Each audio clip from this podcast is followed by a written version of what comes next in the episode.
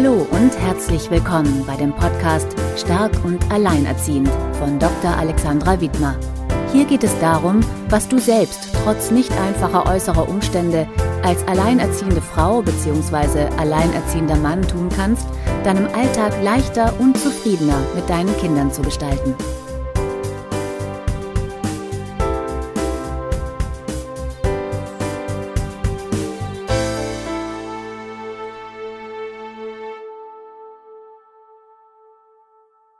Hallo und herzlich willkommen zur siebten Podcast-Folge von www.starkundalleinerziehend.de von und mit Alexandra Wittmer. In dieser heutigen Folge möchte ich dir darüber berichten, wie man am besten vorgehen sollte, wenn man aufgrund einer eigenen Krankheit ausfällt und Hilfe von außen braucht. Ich bin auf dieses Thema gekommen, weil mir genau das gerade vor drei Wochen sehr plötzlich passiert ist.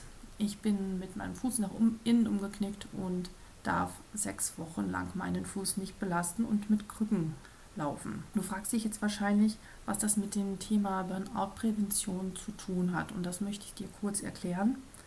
In meiner Facebook-Gruppe kommt regelmäßig dieses Thema auf, was mache ich, wenn dieses und jenes passiert und der Notfall eintritt.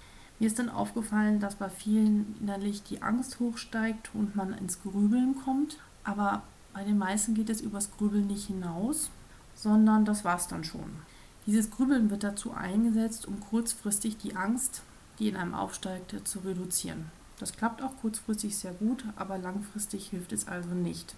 Also, was kannst du jetzt schon tun und vorbereiten, bevor du dir etwas brichst oder du in die Klinik musst? Wieso ist das so sinnvoll? Wie kommt man am besten an eine Haushaltshilfe? Wenn du schon vorbereitet bist auf diesen möglichen Zustand, dann wirst du dir einfach in Zukunft weniger Sorgen um dir dieses Thema machen. Folglich sinkt dein inneres Anspannungsniveau und das ist natürlich wieder das beste Gegenmittel ja, gegen einen Burnout.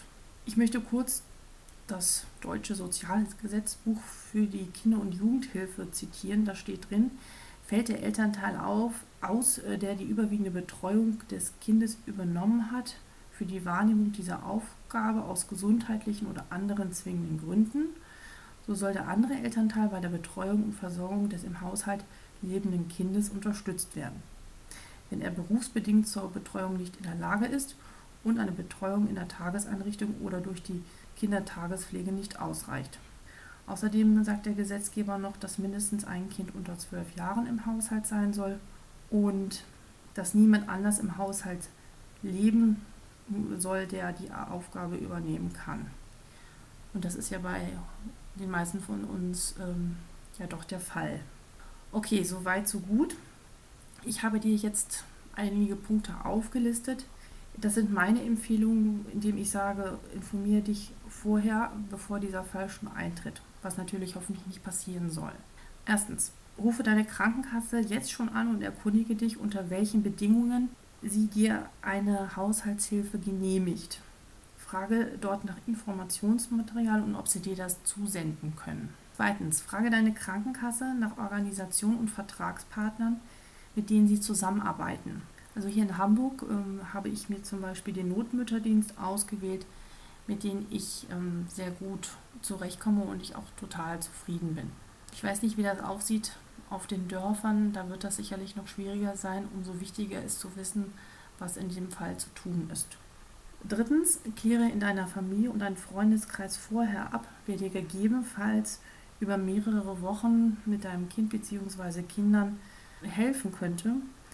Meine Erfahrung nach ist, dass viele Hilfe anbieten fürs Einkaufen und so weiter. Nimm das auch alle Fälle an. Doch rund um die Uhr jemanden zu finden, ist meistens sehr schwierig. Viertens, für jeden Tag Haushaltshilfe äh, werden ungefähr so 5 bis 10 Euro Eigenbeteiligung fällig und ähm, auch da würde ich dir raten, erkundige dich bei einer, deiner Krankenkasse, ob du das zahlen musst oder was da zu tun ist. Fünftens, wenn du privat versichert bist oder bei der Beihilfe bist, Beamtin bist, ist die Erfahrung, dass die das eher selten zahlen, diese Haushaltshilfen. Und vielleicht ist es aber möglich, dort eine Art Zusatzversicherung abzuschließen, um auch diesen Notfall abgesichert zu haben. Wenn dir deine Krankenkasse eine Organisation genannt hat, also so eine Hilfsorganisation, dann rufe dort an und bitte auch die um Infomaterial. Je mehr du weißt, desto besser ist es. Ein siebter Punkt. Ich habe mir auf meiner Webseite jetzt äh, einen kostenlosen Download-Bereich eingerichtet. Ähm, dort kannst du all diese Dinge, die ich dir jetzt gerade erzähle, herunterladen. Wie das funktioniert, berichte ich dir noch am Ende dieses Podcasts. Achter Punkt, diese Seiten, die du dann dir herunterladen kannst, die würde ich zwei, dreimal ausdrucken, ausfüllen und an die zwei wichtigsten Bezugspersonen deiner Umgebung auch weiterreichen, sodass sie zur Not die wichtigsten Daten haben. Und das letzte und wichtigste Punkt, finde ich, ist, dass ich dir eigentlich jetzt schon verspreche, wenn du das getan hast, wird deine Angst davor, unvorbereitet zu sein, für so eine solche Situation deutlich genommen sein. Okay, so, jetzt kommen wir zum Ernstfall. Angenommen, du hast dir irgendwas gebrochen, bist krank, aber du bist wach und ansprechbar. Das ist natürlich die Voraussetzung. Dann gehst du folgendermaßen vor. Erstens, rufe die Krankenkasse an. Die Nummer hast du ja bereits von dem Zettel, den du dir ausgedruckt hast, um bitte sie dir den Antrag auf Haushaltshilfe zu dem Arzt zu faxen, bei dem du gerade in Behandlung bist. Dazu musst du natürlich schon auch die Faxnummer vom Hausarzt wissen oder diesem Arzt, die du auch dann schon in Erfahrung gebracht hast. Zweitens, in diesem Antrag auf Haushaltshilfe fragen die Krankenkassen sehr genau nach, ob nicht irgendjemand anders diese Hilfe übernehmen kann. Meiner Erfahrung nach ist, wenn man Ja sagt, wird die Chance, eine Hilfe zu bekommen, sehr gering. Also pass auf, was du dort ankreuzt. Drittens, bitte den Arzt, bei dem du in Behandlung bist, sehr konkret in deinem Beisam am besten die Fragen auszufüllen. Die, die Krankenkasse äh, prüft das sehr, sehr genau und wenn man da irgendwas vergisst, dann äh, genehmigen die das auch einfach nicht. Ich habe zum Beispiel meinen Kollegen wirklich diktiert, was er da eintragen soll. Zum Beispiel, äh, sie kann kein Essen zubereiten, sie kann die Kinder nicht an- und ausziehen, sie kann sie nicht in die Kita bringen, äh, sie kann keine Wäsche waschen, sie kann kein Essen kochen. So, also so konkret haben wir das aufgeschrieben. Wenn das fertig ist, folgt Punkt 4, dann faxe das alles zusammen noch aus der Klinik oder der Arztpraxis direkt zurück an die Krankenkasse. Fünftens, dann rufst du die zuständige Sachbearbeiterin an, die diesen, dieses Fax bekommen hat und bittest sie nochmal ganz freundlich darum, dass du schnell Hilfe brauchst, weil du halt alleinerziehend bist. Ähm, das habe ich zwei, dreimal gemacht und ich glaube, das hilft, das nochmal so zu betonen. Sechster Punkt, dann sagst du dieser Sachbearbeiterin die Faxnummer der Hilfsorganisation, die du natürlich schon kennst, wo sie dann die Kostenzusage über eine Haushaltshilfe von x Stunden am Tag hinfaxen soll.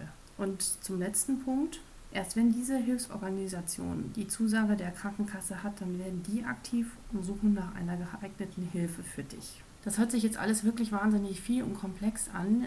Es geht aber mit diesen To-Do-Listen, die ich da fertig gemacht habe, geht es eigentlich recht fix, würde ich mal behaupten. Mich hat das alles ungefähr 10 Anrufe und ein paar Nerven gekostet und ungefähr nach 24 Stunden hatte ich meine Haushaltshilfe vor der Tür stehen. Wofür ich auch sehr dankbar bin, weil ohne die wäre das hier überhaupt nicht gegangen bislang. Ich möchte dich dazu ermutigen, also jetzt schon die vor so einem Notfall damit auseinanderzusetzen, damit du weißt, was dann zu tun ist. Okay, nochmal zu diesem Download-Bereich. Weil es jetzt so viele Infos waren, habe ich mir gedacht, diesen Bereich einzurichten, weil auch in Zukunft immer wieder mal solche Arbeitsblätter von mir erstellt werden. Oder ich habe auch schon welche in der Vergangenheit erstellt. Dieser Bereich wird für dich freigeschaltet, wenn du dich in den Newsletter bei mir einträgst. Für diejenigen, die schon mal Newsletter erhalten, wird das ganz einfach sein. Die werden einfach von mir den Link zu diesem Download-Bereich zugesendet bekommen.